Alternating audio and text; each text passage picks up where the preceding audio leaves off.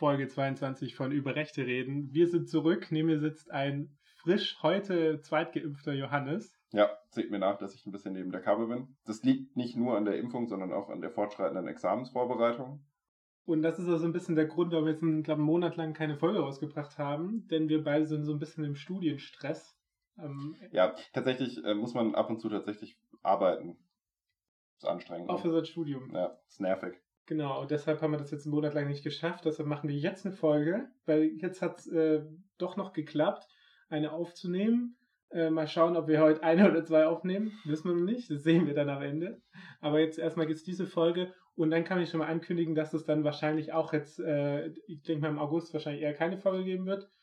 Ähm, vielleicht krieg ich, äh, kriegen wir noch was hin, aber ähm, genau, verlass dich drauf. Wir müssen auch mal ein bisschen Pause machen. oder. Ja, was heißt Pause machen? Das ist jetzt das falsche Stichwort. Ich schreibe Ende August Staatsexamen. Da kann man nicht wirklich von Pause sprechen. Ich schreibe meine Bachelorarbeit gerade. Ja, auch da ähm, kann man nicht wirklich von Pause sprechen. Also, äh, ja, irgendwie wird es dann zu viel auf einmal. Genau, aber ich denke mal zur Bundestagswahl im September. Da kommen wir auf jeden Fall wieder zurück. Da ist dann auch äh, genug Zeit. Genau, aber es haben jetzt einige Leute gefragt, wo die, wann wieder eine neue Folge kommt. Äh, und ähm, ja, es ist soweit. Es ist soweit. Wir nehmen nämlich jetzt auf und äh, ich würde sagen, wir können direkt anfangen. Und äh, ich würde mal sagen, bevor wir irgendwie über AfD und so sprechen, sprechen wir dann über unsere äh, andere Lieblingspartei, die Basis. Die haben ja verschiedene ähm, äh, Bundestagskandidaten. Einer davon ist ja Sucharit Bhakti, den man ja kennt äh, als der Professor, ähm, der ja Corona als harmlos ansieht. Aber was hat er denn letzt, letztens gesagt in einem Interview? Ja, der Corona-Leugner-Professor. Äh, Tatsächlich ist das Interview schon ein bisschen länger, eine ganze Ecke. Es ist, ich glaube, aus dem April von diesem Jahr. Er wurde jetzt aber erst so größer veröffentlicht auf den Seiten, also es ist jetzt erst so richtig rausgekommen. Und äh, da hat er Folgendes gesagt, an dieser Stelle kurzer Hinweis, ähm, die Aussage ist sehr antisemitisch, also nur so als Anmerkung dazu. Das Volk, das geflüchtet ist aus diesem Land, aus diesem Land, wo das Erz böse war, und haben ihr Land gefunden, haben ihr eigenes Land in etwas verwandelt, was noch schlimmer ist, als Deutschland war. Das ist das Schlimmste an den Juden. Sie lernen gut. Es gibt kein Volk, das besser lernt als sie aber sie haben das Böse jetzt gelernt und umgesetzt. Deshalb ist Israel jetzt Living Hell, die lebende Hölle. Ähm, der erste Satz ist grammatikalisch irgendwie nicht ganz korrekt. Ich habe jetzt auch dreimal versucht, ihn richtig vorzulesen, bis mir dann aufgefallen ist, dass er tatsächlich auch einfach nicht korrekt ist. Ist jetzt aber auch gar nicht das, worum es geht. Krass antisemitische Aussage. Also das ist halt weit weg von diesem, ja, leicht versteckten Antisemitismus, wo man sich zumindest noch so ein bisschen Mühe gibt, so zu tun, als wäre man ja gar nicht so. Äh, das, das ist Hildmann-Style, ne? Ja, das ist wirklich ähm, krass, weil das ist so offener Antisemitismus, den man wirklich nicht oft hört. Ähm, Vor allem halt nicht von Leuten, die für den Bundestag kandidieren, so. Und äh, was sagt eigentlich seine Partei dazu, die Basis? Ja, die Basis äh, wurde darauf angesprochen auf Twitter und hat das beantwortet mit ein zweiminütiger Ausschnitt aus einem 90-Minuten-Interview ohne Kontext, dafür mit einer absurden Unterstellung. Fertig ist das billige Framing. Wir als Partei weisen den Vorwurf des Antisemitismus mit aller Entschiedenheit zurück. Also ja, Klassiker inhaltlich nicht geäußert, auch keine Ahnung vom Inhalt offensichtlich, so überhaupt gar nicht damit auseinandergesetzt und äh, einfach mal zurückgewiesen, dass ähm, das vielleicht was mit Antisemitismus hat, wenn man Israel als das Erzböse bezeichnet. Ähm, keine Ahnung, ich, ich verstehe Leute nicht, die in solchen Aussagen nicht den vollkommen offenen Antisemitismus sehen. Aber ja, das sind eben die Corona-Leugner und Leugnerinnen, das sind die Menschen, die da seit Monaten viel auf der Straße unterwegs sind und äh, jetzt irgendwie beanspruchen, dass wir einen neuen politischen Aufbruch brauchen. Wenn der Aufbruch von diesen Leuten umgesetzt wird, dann sieht er halt so aus. es ist auch so schlimm zu sehen, wie, wie halt im Land mit so Antisemitismus umgegangen wird. Also so, dass man gar nicht das mal einzieht. Ähm, also dass man gar nicht einzieht, was Antisemitismus ist. Also ich würde, ich weiß jetzt nicht konkret, aber ich würde mal behaupten, dass mittlerweile selbst die NPD äh, sich von Antisemitismus distanziert. Ja. Aber nee, aber so dieses, dieses Ding, dass man, also in Deutschland einfach niemand Antisemit ist. Also, also jeder sich. Ich sag mal so, dieser, dieser ganz plumpe, offene Antisemitismus ist in Deutschland sehr, sehr selten geworden. Es ist halt tatsächlich so, dass es fast nirgends mehr gut ankommt, wenn man sich irgendwo hinstellt und sagt, dass die Juden Teil einer bösen Verschwörung sind und grundsätzlich schlecht. Aber selbst Bakti wird wahrscheinlich sagen, dass er kein Antisemit ist. Ach so meinst du das? Du meinst, man macht keine Werbung damit von sich selber, dass man Antisemit Aber ist. Aber jeder behauptet, ja. dass er kein Antisemit ist. Das und dann stimmt. sagt man solche krassen Sachen. Ja, das, das, das, ist, das ist vollkommen richtig. Aber ja, ganz klassischer Effekt, man geht so sofort in die Abwehrhaltung und stilisiert sich dann selber auch immer als Opfer. So. Weil auch das kennt man ja von diesen Leuten, ne? sie selber vergleichen sich mit Anne Frank, mit äh, Sophie Scholl etc. pp. Ähm, weil sie irgendwie meinen, dass Deutschland ja so ähnlich wäre wie 33 heutzutage. Genau, das mal dazu zur Sucharit Bhakti und äh, die Basis. Und ähm, machen wir weiter mit ähm, ähm, der, der AfD äh, im, oder nicht der AfD, eigentlich machen wir nicht weiter mit der AfD, nämlich was, was in Europa gerade stattfindet, nämlich äh, Marine Le Pen von, äh, ah, das heißt nicht mehr Frau National, wie heißt es eigentlich? Rassemblement Rassemblement, äh, nee, ich, ach, keine Ahnung. Ja, hier, unser französischer Experte ja. entscheidet genauso wie ich. Ähm, Marine Le Pen hat nämlich einen, einen Brief initiiert, der von 15 rechten, rechtsextremen Parteien unterschrieben wurde. Das soll sozusagen ein Aufbruch sein, dass sich rechte Parteien zusammenschließen. Vor allem sollte es eigentlich ein Aufbruch sein, dass äh, Jaroslav Kaczynski und die PIS-Partei und Viktor Orban mit seiner Fidesz äh, sich sozusagen mit denen zusammenschließt, weil die waren ja zuvor in anderen Parteien äh, äh oder anderen Fraktionen in, innerhalb äh, des EU-Parlaments, ich meine, viel, äh, Orban war ja noch bis letzten Her Winter äh, bei, bei der CDU und den konservativen Parteien dabei. Ähm, genau. Und die schließen sich jetzt zusammen. Äh, da ist auch Salvini dabei, die rechtsextreme Fox aus Spanien. Und wer ist nicht dabei? Die AfD. Die AfD ist nicht dabei. Das ist äh, relativ interessant. Ähm, mehr dazu würde wahrscheinlich in einem Spiegel Plus Artikel stehen, weil haben wir leider kein Spiegel Plus. Ähm, aber es ist ein bisschen interessant, weil sich Meuthen ja auch immer so inszeniert als der, der diese guten Kontakte hat innerhalb von Europa. Er ist ja auch Vize-Fraktionsvorsitzender der, ähm, der Zusammenschluss dieser rechtsextremen Parteien. Ähm, ja, offensichtlich äh, ist die AfD da so ein bisschen äh, außen vor, was, äh, sag mal so, ihrem Standing nicht so gut tut. Aber spannend, spannend ist eigentlich, weil, was glaubst du, woran das liegt? Also hast du irgendeine Idee, womit das was zu tun hat? Also glaubst du, die AfD hatte da vielleicht nicht so Lust drauf, beziehungsweise es gab da intern Kritik an diesem Zusammenschluss? Oder glaubst du eher, dass es was damit zu tun hat, dass die anderen sich so dachten, so, boah, die AfD, voll der Scheißladen, kein Bock? Ja, gute Frage. Ich glaube, äh, auf der einen Seite hat es damit zu tun, dass sie eigentlich innerhalb von Deutschland relativ un, na, nicht unmächtig ist kein Begriff, aber äh, relativ machtlos. unerfolgreich sind, machtlos äh, man muss ja gucken, die anderen Parteien, ich meine, Le Pen war letztes Mal in der Stichwahl drin mhm. und die Stichwahl äh, kann auch sein, dass nächstes Jahr auch wieder in der Stichwahl ist. Salvini war äh, Vizeministerpräsident von Italien, die FPÖ war, war Teil der äh, Bundesregierung. Äh, Orban, Kaczynski muss man ja gar nicht sagen, ne? Das sind ja, also die führen ja ihr Land sozusagen, sind ja die mächtigsten Parteien in ihren Ländern. Das sind einfach, das ist ein ganz anderes Level. Äh, die AfD hat einfach nicht das Level der anderen Parteien, ob es da jetzt intern irgendwie Streitigkeiten gibt ob auch Ärger gibt, weil die AfD den Brexit fordert, was vielleicht bei den anderen Parteien nicht so gut ankommt, äh, die wahrscheinlich eher die äh, Europa von innen verändern möchten und ja, nicht wollen, das dass gerade Deutschland raus möchte. Quatsch da. Genau, und die vielleicht nicht wollen, dass Deutschland aus der EU rausgeht. Ähm, genau. Also das ist auch ganz schön unpraktisch. Genau. Und äh, ob das jetzt alles damit zu tun hat, wissen wir nicht, aber mal schauen, wie sich das weiterentwickelt. Dann mal weiter im äh, Ab und zu müssen wir euch ja informieren, wenn wieder AfDler die Bundestagsfraktion verlassen. Das äh, sind wieder zwei gewesen, nämlich Dr. Bruno Hollnagel und Dr. Heiko Hessenkemper haben ihre Parteien verlassen, äh, weil sie vielleicht auch nicht auf so ähm, erfolgreichen Listenplätzen standen. Ähm, mir ist nur irgendwie, die haben beide auch nichts dazu gesagt. Also es gab auch kein Statement von den beiden. Ähm, war ein bisschen, genau, äh, inter äh, ja, interessant. Ich habe nur noch rausgefunden, das fand ich ein bisschen lustig, dass was der letzte Antrag von Bruno Hollnagel im Bundestag war. Er hat nämlich den Antrag, Antrag gestellt, äh, dass die deutsche Mark als Parallelwährung eingeführt werden soll. Ah ja, okay. Aber äh, gut, vielleicht ist das dann tatsächlich auch noch so ein bisschen so ein Lucke-Überbleibsel, weil da gab es ja auch diese Leute, denen äh, das damals vor allem wichtig war, die, Deu die, die deutsche Mark zu haben und aber, irgendwie der Rest der AfD nicht so wichtig war. Aber als Parallelwährung, äh, also ich bin jetzt kein Finanzexperte, aber ich komme ziemlich dämlich vor, welches Land hat denn wirklich. Also die Frage ist, wer zum Teufel dann deutsche Mark benutzen sollte und warum. Also ersetzen ist ja das eine, aber dann parallel zur Währung haben das andere. Genau, aber diese zwei sind nicht mehr Teil der Fraktion. Und jetzt habe ich gedacht, machen wir eine kleine Deutschlandreise, weil das haben wir, glaube ich, am Anfang eher häufiger gemacht. Ähm, danach waren eher so auch bundespolitische News eher ein bisschen mehr. Aber schauen wir uns mal in die einzelnen Bundesländer äh, an, was da so abgeht.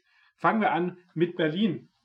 Dort hat die Landesvorsitzende ähm, Christine Brinker ein Interview einem Neonazi-Blatt gegeben ähm, das war auch schon, ich glaube, im April. Die ist ja jetzt äh, seit Mitte März Landeschefin, hat sich auch gegen Beatrix von Storch durchgesetzt.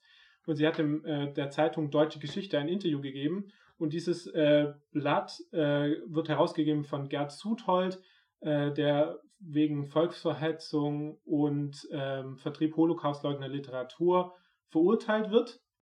Und äh, genau, und das Interview hat auch geführt, ähm, ähm, das Interview wurde geführt von Christian Schwochert, der auch ähm, für die Deutsche Stimme äh, geschrieben hat. Das ist die letzte NPD-Parteizeitung. Und genau, und das ist, äh, sie hat sich natürlich distanziert, wo das dann alles rauskam. Aber ich meine, eigentlich informiert man sich ja, bevor man Zeitungen.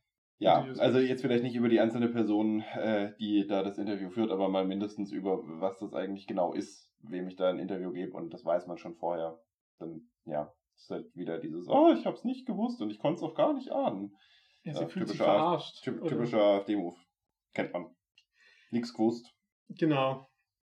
Dann nach Hessen. Dort äh, wurde ja für ähm, den Terroranschlag in Hanau wurde ein Untersuchungsausschuss eingerichtet, der ja, ich glaube, vor einem Monat angefangen hat zu tagen. Und da hat natürlich die AfD auch dazu äh, ihr, ihre Meinung mitgeteilt, was sie davon hält. Und sie hat ähm, äh, genau, sie hat von parteipolitischem Linkspopulismus gesprochen und mit diesem Ausschuss wird Steuergeld verschwendet und die Polizei und Sicherheitsbehörden äh, werden in Misskredit gebracht. Äh, am Ende sei der Fall ja schon aufgeklärt und es handelt sich um einen Amoklauf eines psychisch kranken Menschen. Ja, ähm, Punkt. Ne? Also schon heftige Aussagen, finde ich, weil ähm, das ist jetzt viel, aber noch nicht so genau aufgeklärt, was da warum, wie, wo schiefgelaufen ist und was man vor allem in Zukunft besser machen kann, um solche Situationen schneller aufzulösen. Und ja, vor allem wieder, also es ist die, die, die Einzelfalllüge quasi, die immer wieder erzählt wird. Ne? Oh, es war alles nur ein Einzelfall, ein Einzeltäter. Also, solange es ein Deutscher ist, der Ausländer umbringt, ist es grundsätzlich ein Einzelfall ist auch irgendwie interessant, dass sie sagen, dass die deutsche, äh, dass die Polizei wieder in Misskredit gebracht wird. Das ist ja auch der Fall gewesen in Hanau, doch diese rechtsextreme SEK-Einheit dort an mhm. diesem Tag da unterwegs war. Ja, das schaffen die Sicherheitsbehörden halt auch regelmäßig selber, sich in Misskredit zu bringen, ne? Muss man schon auch mal so aussprechen. Und an dem Punkt denke ich mir auch immer so, es ist doch unfassbar wichtig, auch für die Glaubwürdigkeit von Sicherheitsbehörden, dass aufgearbeitet wird. Weil nur, wenn das so gemacht wird, dass eben auch Menschen, die Angehörige von Opfern sind, sagen können, okay, ich jetzt nicht unbedingt, ich, ich äh, kann das, ich, also ich will damit jetzt nicht sagen, dass die Leute dann irgendwie damit ihren Frieden finden, deswegen, aber ich verstehe jetzt, was da falsch gelaufen ist, so. Und keine Ahnung, ich glaube, das hilft, kann, kann diesen Menschen auf jeden Fall auch schon ein bisschen helfen. Und es ist halt wahnsinnig wichtig für die Glaubwürdigkeit, weil ja, wenn ich dann danach so ein bisschen das Gefühl habe, äh, ist es alles schiefgelaufen, aber es wird so getan, als ob die Polizei alles total toll gemacht hätte, das ist nicht gut. Also das ist weder für die Glaubwürdigkeit der Polizei gut, noch ist es für die Opfer gut und noch ist es dafür gut, es in Zukunft besser zu machen. Und das ist ja eigentlich der wesentlichste Punkt. Genau, dann weiter nach Sachsen-Anhalt. Ähm, da wurde ja, haben ja viel darüber berichtet, im Juni ja gewählt. Wird jetzt ja wahrscheinlich eine Deutschlandkoalition kommen. Ähm, und äh, da wurde natürlich bei der konstituierenden Sitzung auch ein neuer ähm, ein Landes Landtagspräsidium gewählt und der AfD-Abgeordnete Matthias Büttner äh, aus, Straß, äh, aus äh, Stassfurt, nicht zu wechseln mit Matthias Büttner aus Stendal, ähm, der äh, ist durchgefallen. Der hat nämlich nur drei, 32 Ja-Stimmen und 62 Nein-Stimmen bekommen. Und äh, genau, der wurde kritisiert, weil er letztes Jahr noch im Landtag gesprochen hat, ähm, dass er oder damit gedroht hat, einen Mob mit Fackeln und Missgabeln vor die Büros anderer Abgeordneten zu führen. Ähm, genau. Ich finde es ganz gut, dass man ähm, einfach auch AfDler, ich meine, meistens haben sie auch gesagt, aber einfach nicht wählt. Also ja. das ist ein gutes Zeichen. Ich glaube, da haben wir auch schon mal drüber gesprochen. So, äh, das sind ja immer diese, diese Fragen, so Parlamentsgepflogenheiten und ähm, da wird dann irgendwie immer, also die AfD argumentiert dann immer gerne damit, ja, aber es ist ja Gepflogenheit, dass man äh, alle anderen wählt, auch wenn man jetzt nicht deren Überzeugung ist, weil das halt so dazugehört, dass äh, eine Partei eben Anspruch darauf hat, so im Präsidium vertreten zu sein und so weiter und so fort. Das Ding ist aber tatsächlich, ähm, man muss sich einer Partei gegenüber, die sich an überhaupt keine parlamentarischen Gepflogenheiten hält, auch nicht an parlamentarische Gepflogenheiten halten, weil das bringt nichts. Also das, das wäre der AfD massiv in die, Karte, in die Karten gespielt, weil letzten Endes halten sie sich nicht an die Spielregeln, profitieren dadurch und heulen dann rum, wenn andere sich auch mal nicht an die Spielregeln halten. Und da muss ich sagen, ja, habt ihr halt erfunden. Und ich muss trotzdem sagen, dass äh, der AfD da natürlich noch neun Stunden auch von anderen Parteien bekommen haben. Also gibt es offensichtlich ja immer noch so Parteien, wahrscheinlich, äh, was jetzt sich CDU oder auch FDP, äh, die das wahrscheinlich ein bisschen anders sehen. Ähm, genau. Dann nach Baden-Württemberg über einen alten Bekannten hier in diesem Podcast, ähm, den Thomas Seitz, kannst du dich vielleicht noch erinnern, haben wir, glaube ich, im November ausführlicher drüber gesprochen. Ähm, der wurde nämlich jetzt aus dem Dienst entfernt. Der hatte ja ein Verfahren gegen sich, der ist ja Staatsanwalt gewesen, bevor er in den Bundestag gezogen ist. Und der äh, baden-württembergische Richter Dienstgerichtshof hat ihm jetzt genau aus dem Dienst entfernt, aufgrund seiner rassistischen äh, Aussagen, seiner volksverhetzerischen hetzerischen Aussagen. Und äh, ja, es kann jetzt sein, der kann, glaube ich, bis zum Bundesverfassungsgericht klagen. Ähm, das ist die Möglichkeit, die er hat. Das hat auch gesagt, dass er das tun möchte. Und äh, ja, aber das ist auf jeden Fall mal ein, ein interessantes Zeichen oder eigentlich auch wichtiges Zeichen, dass ähm, gerade diese so Beamte, äh, Staatsbeamte oder Landesbeamte, äh, wenn sie halt nicht, also nicht aufgrund der Tatsache, dass sie Mitglied der AfD sind, aber aufgrund der Tatsache, wenn sie halt solche Aussagen tätigen, auch einfach aus dem Staatsdienst ähm, entfernt werden können. Ja, also ich meine, AfDler werden da drin jetzt bestimmt wieder ihre große Verfolgung sehen und das stilisieren, aber am Ende ist das halt auch ein Teil von Rechtsstaatlichkeit, weil wenn ich vorgebe, dass Menschen, die gewisse Äußerungen tätigen, nicht im Staatsdienst sein dürfen, dann muss das auch für Leute gelten, die in der AfD sind. Und dann eine Ausnahme zu machen, irgendwie aus dem Grund, weil die AfD rassistisch sein darf oder so ähnlich, weil das halt ihr Ding ist, ähm, wäre auch ein bisschen Verdrehung von, ja, rechtsstaatlichen Tatsachen. Und äh, genau, Seitz kandidiert natürlich jetzt wieder für den Bundestag auf Listenplatz 9 der baden-württembergischen Landesliste und hat dadurch eigentlich gute Chancen reinzukommen. Also wird auf jeden Fall reinkommen, wenn die AfD in den Bundestag kommt. Der reicht Landes äh, Listenplatz 9 in Baden-Württemberg auf jeden Fall. Dann müssen wir, äh, gehen wir weiter nach Bayern, wir müssen über Plagiade sprechen. Ja, auch wir kommen einfach nicht drum herum um die Plagiatsituation und Diskussion. Genau, weil die AfD wirft nämlich dem ähm, äh, stellvertretenden Ministerpräsident von Bayern, Hubert Aiwanger, Plagiat vor, weil er, äh, weil ähm, auch Aiwanger wie die AfD von Impfapartheit spricht ja, das, äh, das, das, ist, das ist echt so was, das, das, tut, das tut schon beim ersten Mal hören oder lesen weh, so da zuckt man quasi zusammen, weil, äh, also ich meine, erstens, äh, dieses Gelaber von wegen, ähm, man hätte ja so viel weniger Rechte als Person, die keinen Bock hat, sich impfen zu lassen, da denke ich mir so, Jo, wo denn? Ganz ehrlich, du musst dir halt ab und zu ein Stäbchen in die Nase rammen, wenn du keine Lust hast, dich impfen zu lassen. Aber das ist jetzt auch nicht so das Riesending, das einen umbringt, wenn man aus irgendwelchen Gründen meint, dass man sich nicht impfen lassen kann. Muss man sich halt testen lassen, dann geht das schon auch so. Also ich kam jetzt, so seit irgendwie sehr viel wieder gelockert wurde, zumindest ganz gut zurecht mit ab und zu Test machen. Das hat mich wirklich nicht umgebracht. Also von daher ist schon so dieser, dieser Ausgangspunkt der Debatte ist halt schon gelogen, dass man da irgendwie so unfair und ungleich behandelt werden würde. Und ich bin sehr allergisch darauf, wenn die, äh, dieser Begriff Apartheid für irgendwas verwendet wird. Das ähm, fällt ja ähm, gerne von so Trotteln im Zusammenhang mit dem Nahostkonflikt äh, bezogen auf Israel. Äh, aber auch in dem Fall hier ist es natürlich vollkommen absurd und vollkommener Bullshit, weil ja, also Apartheid ist einfach ein sehr spezieller Begriff aus der südafrikanischen Geschichte und Politik, den man nicht mit irgendwelchen anderen Sachen durcheinander mischen sollte. So, das, das da geht es um was komplett anderes und das kann man so nicht übertragen. Das ist einfach nur der Versuch, Politik oder einen Staat oder was auch immer zu diskreditieren mit einem völlig unpassenden historischen Vergleich. Das tut man nicht. Ja, und Hubert Aiwanger, ich meine, das ist jetzt nicht zum ersten Mal, dass er negativ auffällt, ähm, ist eigentlich schon eine ziemlich problematische Figur. Also, ähm, äh, genau, ich meine, da gibt es auch eine kleine, eine gewisse Vorgeschichte. Der wurde nämlich von Markus Söder bei einer Pressekonferenz eigentlich ein bisschen ähm, outgecallt, äh, dass er sich nicht impfen lassen hat. Ähm, es hat einfach Söder so gesagt, dass sich ja manche Leute nicht impfen lassen, hat er äh, Aiwanger angeschaut äh, und Aiwanger hat gemeint, dass er sich, also er will, möchte sich nicht impfen lassen. Ähm, ist auch interessant so, also dass man sozusagen als äh, ja, stellvertretender Ministerpräsident sich so dagegen stellt, ist natürlich alles die persönliche Entscheidung, aber es hat auch so, äh, es wird auch so ein bisschen jetzt kritisch gesehen, wie halt seine Maßnahmen, seine bisherigen Äußerungen zu sehen sind. Das war ja auch irgendwie der gemeint hat, dass man irgendwie jetzt auch wieder die Biergarten wollte ja immer so schnell öffnen. Also ich glaube, irgendwie hat man ein bisschen den Eindruck, dass er das ganze Thema nicht so ernst nimmt. Und, äh, ja, es ist vielleicht tatsächlich auch schon, also ich, ich weiß jetzt nicht, wie sehr die äh, Freien Wähler in Bayern im Bundestagswahlkampfmodus sind schon, aber ich kann mir halt vorstellen, dass die Freien Wähler im Moment so ein bisschen Morgenluft wittern, weil Äh, sie sind jetzt äh, ja auch in Rheinland-Pfalz ins Parlament reingekommen und äh, es ist gerade so ein bisschen diese Stimmung da, dass es viele Konservative gibt, denen ist die CDU halt nicht konservativ genug und die AfD ist denen halt zu rechtsextrem, da haben die auch keinen Bock zu. Und dann wählen sie die Freien Wähler. Also so die, dieser, dieser Run zu dieser Partei, der ist durchaus da und es könnte durchaus funktionieren, dass die reinkommen.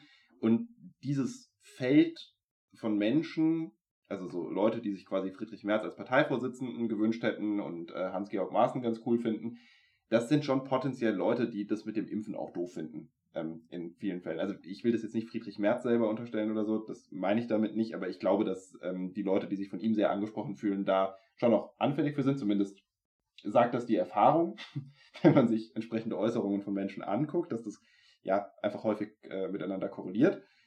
Ja, und dann ist es halt der Versuch, diese Leute auf die Seite zu ziehen, nehme ich mal an. Auch gerade, also meine, die FDP hat es ein bisschen vorgemacht, wie man sehr gute Umfrageergebnisse bekommt, wenn man äh, diese Corona-Maßnahmen massiv kritisiert.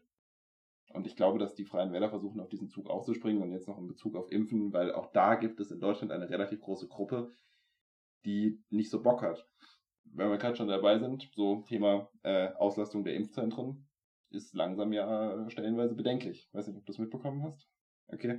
Also in äh, Ostdeutschland insbesondere, aber auch in äh, immer mehr Teilen von Westdeutschland sind die Impfzentren überhaupt gar nicht mehr ausgelastet. Und wir sind, was die Durchimpfung angeht, noch sehr weit von einem Zustand weg, wo wir von Herdenimmunität sprechen können. Das heißt, die meisten Leute, die wirklich, wirklich, wirklich wollten, sind jetzt wahrscheinlich geimpft. Und jetzt wird spannend, wie viele von den anderen man noch überzeugt bekommt. Und je weniger das machen, desto schlechter wird der nächste Winter für uns alle. Das ist eigentlich eine recht leichte Rechnung. Tja, ich sag mal, die Schulen werden wahrscheinlich wieder bald zu sein. Und, ja, äh, hoffen wir nicht. Aber... Die Universitäten werden nie aufgemacht haben. aber genau, ja, schauen wir mal, wie es wird. Studieren ähm, an der Uni. Langweilig. Genau. Dann gehen wir noch zum letzten Bundesland unserer kleinen Deutschlandreise, nämlich nach Nordrhein-Westfalen. Da gibt es ein paar Sachen zu erzählen. Zum einen gibt es einen AfD-Antrag vom 21. Juni 2021, der lautet Kleine Anfrage 5613 von Sven Werner Tritschler und Markus Wagner, äh, nämlich an das Innenministerium. Das heißt Bewertung der Musikgruppe Antilopengang durch nordrhein-westfälische Sicherheitsbehörden. Ich weiß nicht, ob du es schon gelesen hast. Ja, ja. Und äh, genau, da wird so aufgeführt, äh, warum, ähm, dass die Antilopengang eine Nähe zum Linksextremismus haben. Und äh, auf jeden Fall werden so, das habe ich gerade verdrückt, äh, da werden ähm, interessante Sachen zitiert. Ähm, also auf einmal wird äh, auf das Lied, ähm, ähm, das ist alles von der Kunstfreiheit gedeckt, äh, eingegangen. Da gibt es hier diese Stellung, Stelle. Zudem wird die Verschwörungstheorie verbreitet, dass der Asylbewerber Uri Jallo von Polizisten gefesselt und angezündet worden sei. Das Lied endet mit dem Bekenntnis zur Militanz, wobei es sich um eine linksextremische Szene, Bezeichnung für Gewalt, Gewalt handelt. Aber ist Militanz nicht schöne, immer per se. Schöne, mit, schöne Erklärung, ja. Militanz ist auch per se immer mit Gewalt äh, einhergehen. Ja, und außerdem hat es auch nichts mit äh, irgendwie linker Szene zu tun. Eben. Also. Und die Verschwörungstheorie von Uri Jallo ist ja auch, ähm, naja, ja, beruht auf äh, gut recherchierten. Also ich sag mal, es ist schwierig, sich selber auf einer feuerfesten Matte anzuzünden, wenn man dran gefesselt ist. Genau. Das wird nicht so einfach möglich sein in der Regel. Da gibt es schon gute Gründe anzunehmen, dass die Darstellung von der Polizei vielleicht nicht hundertprozentig korrekt ist.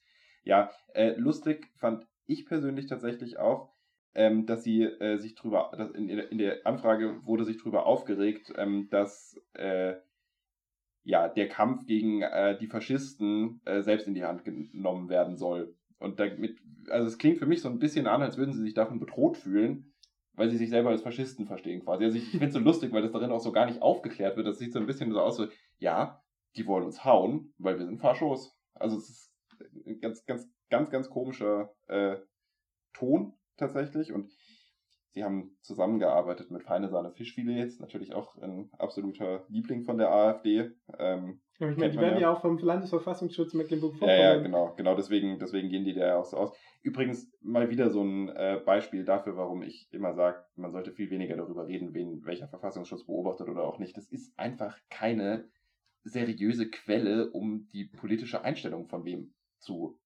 ja, festzustellen, so, ob jemand vom Verfassungsschutz äh, beobachtet wird oder nicht. Das entscheidet teilweise halt irgendein Heini, der keine Ahnung hat. So, es kommt schon vor zumindest. Es nervt mich immer, dass das so in der politischen Debatte so krass genutzt wird, auch in diesem Antrag, ähm, quasi ein sehr schlagendes Argument. Aber ja, war auf jeden Fall ganz lustig, die äh, Anfrage. Genau, also am Ende endet es ja mit vier Fragen. Äh, genau, dass, ob, ob halt die Antilopengänge als linksextrem eingeordnet wird vom, und ob man sozusagen die beobachten sollte. Ja, wird mal spannend, was die Antwort ist. Genau, da müssen wir vielleicht mal ein Auge drauf halten. Sprechen wir auf jeden kommt. Fall auch drüber. Ähm, aber es ist auch interessant, was das, das ist ja auch nur so ein PR-Ding, also von der AfD so ein bisschen, was vielleicht auch eher auch für die Antilopengänger natürlich auch PR ist.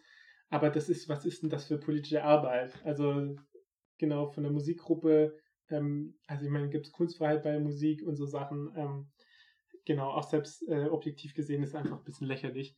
Aber offensichtlich haben die einfach zu viel Tagesfreizeit. Dann sprechen wir in NRW, über äh, äh, den Kanzler der Herzen, über Armin Laschet müssen wir auch sprechen. Denn äh, es hat sich nämlich zugetragen, dass äh, die CDU für den ähm, WDR-Rundfunkrat eine, eine christliche Fundamentalisten vorgeschlagen haben, nämlich Mitglieder des Vereins Familien Deutschland e.V. Ähm, kennst du den Verein Familien Deutschland e.V.? Nee, sagt mir nichts, aber es klingt schon gruselig. Genau, das ist ein Verein, der hat irgendwie 6000 Mitglieder in Deutschland, der Menschen Mut machen möchte, drei und mehr Kinder zu bekommen. Ja, ja. Und ähm, die Person, die jetzt da reingewählt wurde, ist irgendwie ähm, Manfred Spieker, äh, der äh, sehr oft bei Demo für alle äh, rum oder bei der Demo für alle rumrennt. Was ist die Demo für alle? Ähm, sollte eigentlich den meisten wahrscheinlich noch bekannt sein, ne? Das ist so diese, diese Demonstrationen, die sich irgendwie dafür eingesetzt haben, dass es weniger Rechte für äh, ja, Homosexuelle gibt, um es mal ganz verkürzt zu machen. Okay. Äh, ja, also das ist so ein bisschen die Gegenbewegung quasi äh, zu Queerfeminismus. So könnte man es ganz grob sagen. Und für alle, um sich halt ein sehr weltoffenes Bild äh, selber zu geben, das man aber in Wirklichkeit gar nicht hat, weil damit ist eigentlich gemeint für alle, die nicht schon unterdrückt werden. Genau, dann ist auch noch Mitglied von Opus Dei. Das ist ja so eine wirklich hardcore katholische Organisation, also homophob, auch rassistisch. Das ist wirklich extremer christlicher Fundamentalismus äh, haben wir auch mal einen Podcast dazu aufgenommen zu christlichem Fundamentalismus. Das ist einer unserer ersten gewesen. Und äh, genau, er bezeichnet Homosexualität als lebensfeindlich und er sagt auch, dass die meisten schwulen Jugendliche auch im Erwachsenenalter dann heterosexuell werden. Ähm, dann, genau, der ist dann auch 2017 äh, aus der CDU ausgetreten, weil er äh, genau für die, gegen die Ehe für alle war.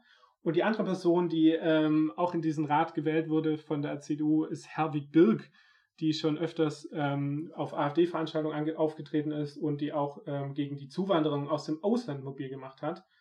Und das ist so ein bisschen interessant, weil äh, laut Spiegelangaben, ist auch wieder ein Spiegelblues-Artikel, äh, ähm, dass die CDU da wohl Druck auf den Verein gemacht hat, sich für diesen Rat zu bewerben. Mhm. Als sozusagen, ich weiß ist das, ähm, genau, gibt es ja verschiedene äh, Teile, die da reingewählt werden und genauso aus der Gese gesellschaftlichen Gruppen. Und das ist eigentlich interessant, warum macht denn die CDU das? Also warum schickt die CDU homophobe Leute in diesen Rundfunkrat? Das ist eine Frage, die ich jetzt wahrscheinlich selber beantworten muss.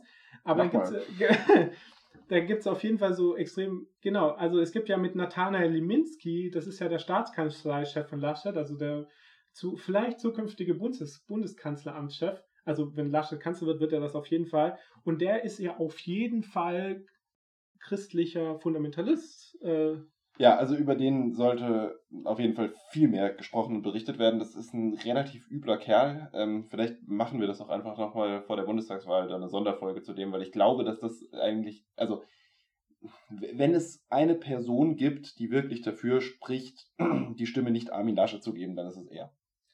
Genau, also der hat ja auch irgendwie sich immer äh, homophob geäußert, äh, auch, dass die Frau sich dem Mann irgendwie unterordnen soll. Aber genau, da sprechen wir mal genau darüber. Aber ganz im Ernst, was ist denn mit der CDU los? Warum äh, steht da niemand auf? Warum machen die auch noch Druck auf diese Organisation, dass sich da, da bewirbt?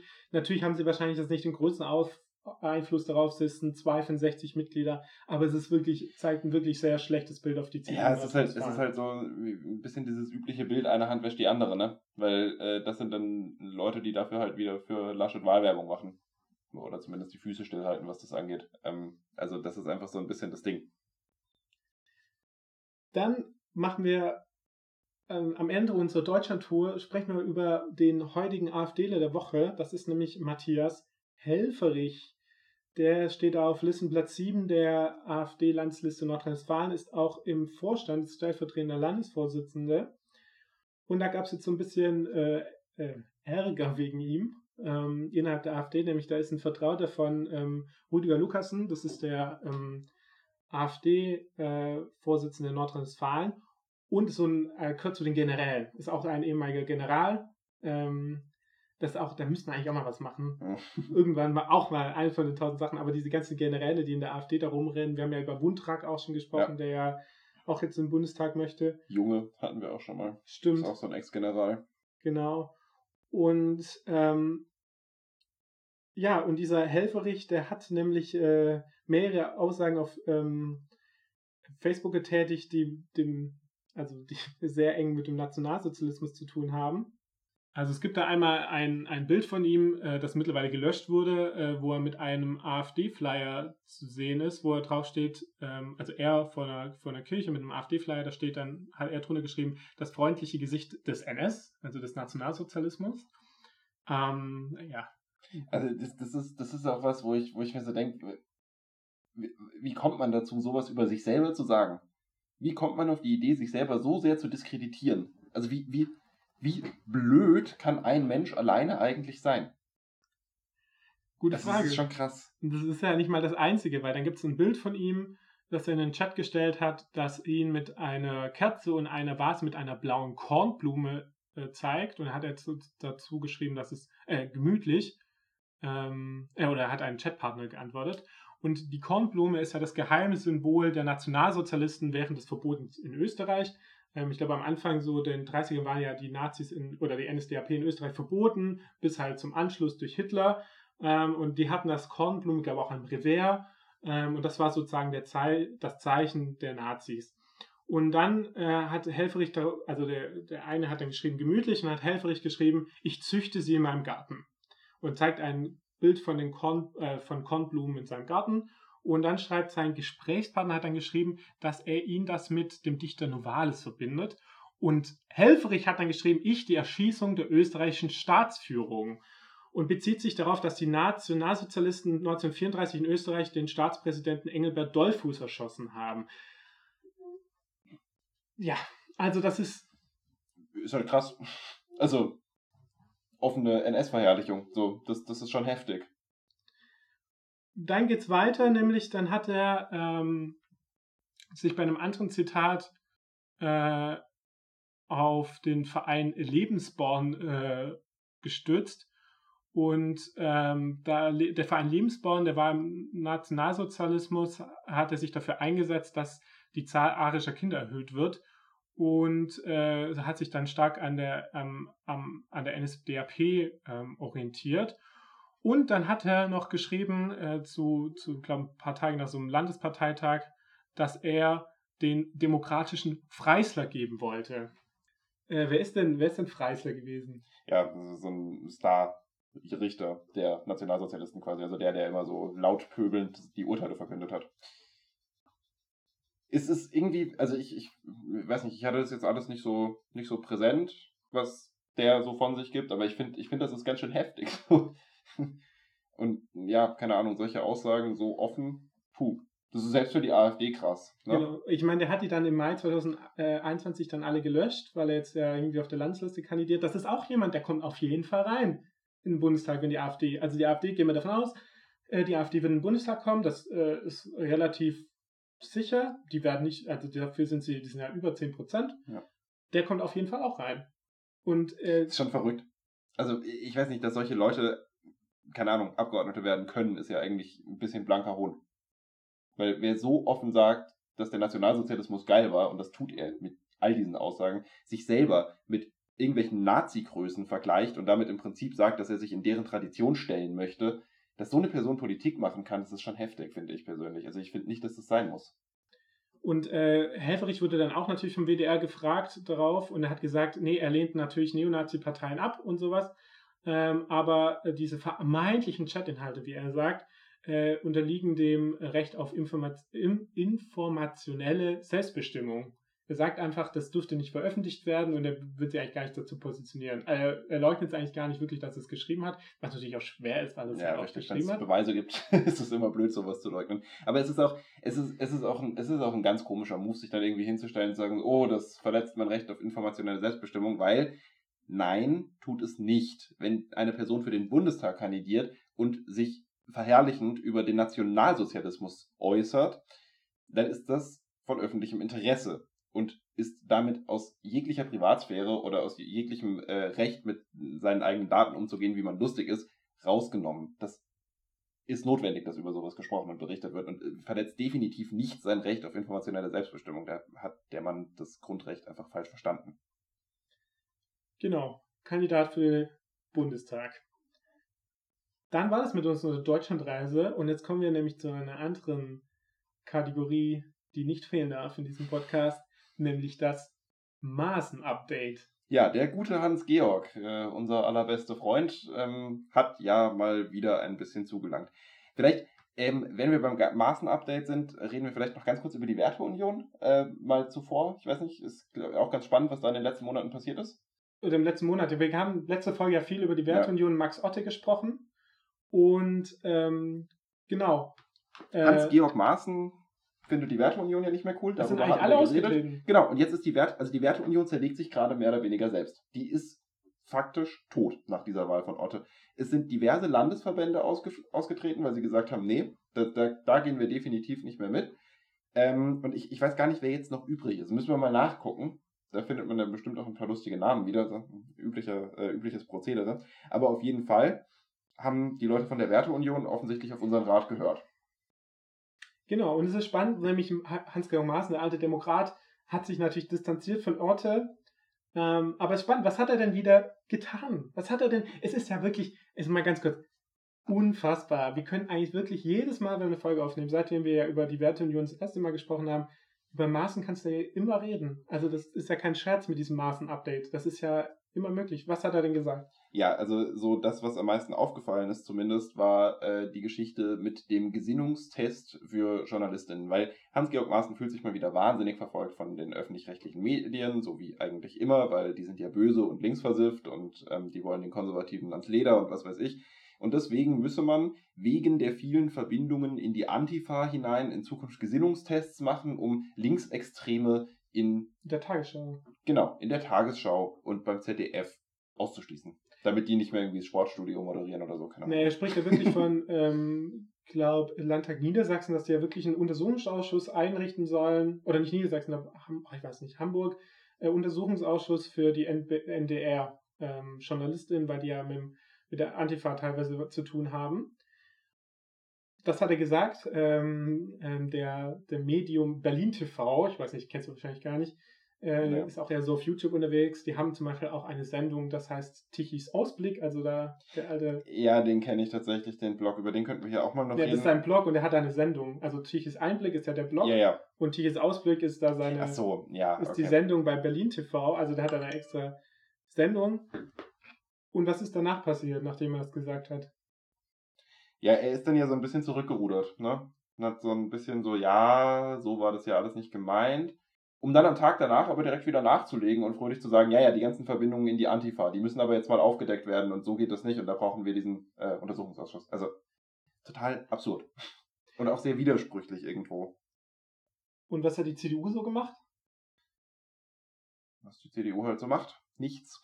Also es gab so ein paar Politiker, in die halt so sagen, sein Rücktritt oder Rausschmiss gefordert haben.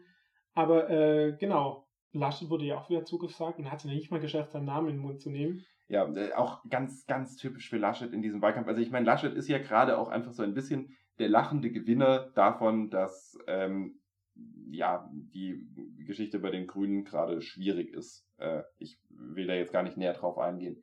Aber er schafft ja im Prinzip einen Wahlkampf zu machen, indem er keinen Wahlkampf macht. Er sagt im Prinzip im Großen und Ganzen nichts.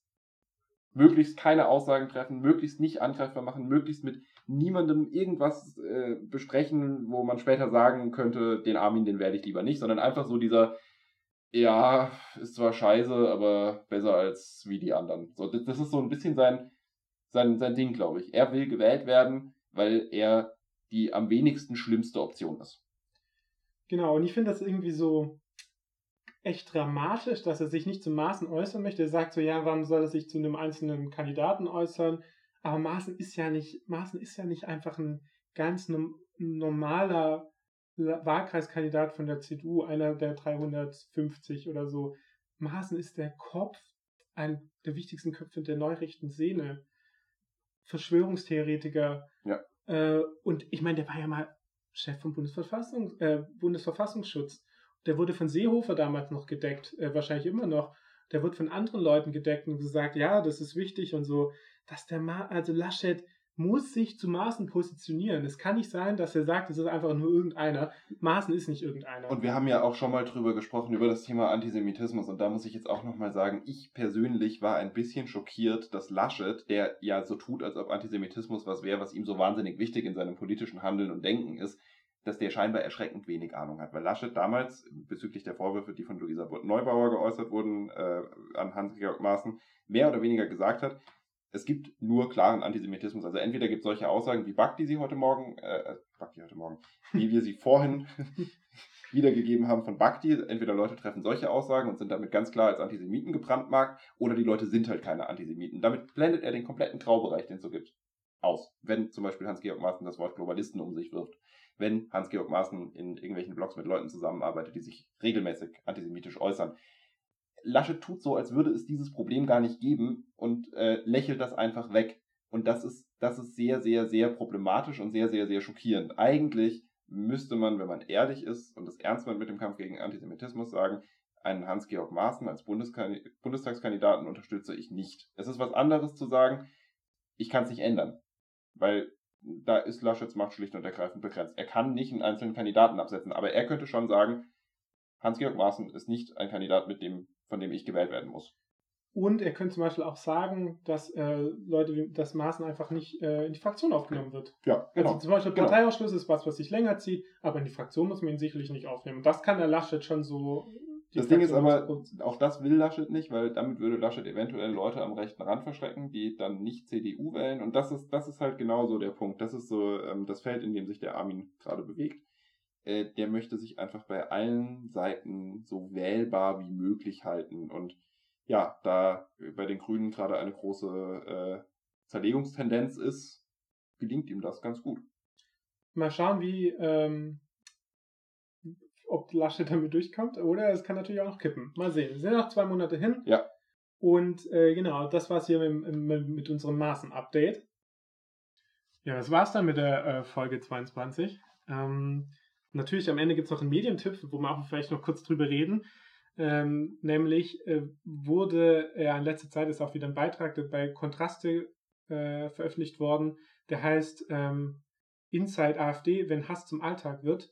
Und ähm, da geht es so ein bisschen äh, um Alexander Leschik und Nikolai Budagi. Die waren beide Mitglied äh, des Vorstands der Jungen Alternative und die haben jetzt ein Buch geschrieben. Also sind ausgetreten und ein Buch geschrieben, ähm, über interne Chats äh, innerhalb der AfD, wo es halt um absoluten Hass geht. Also purster Rassismus, purster Antisemitismus.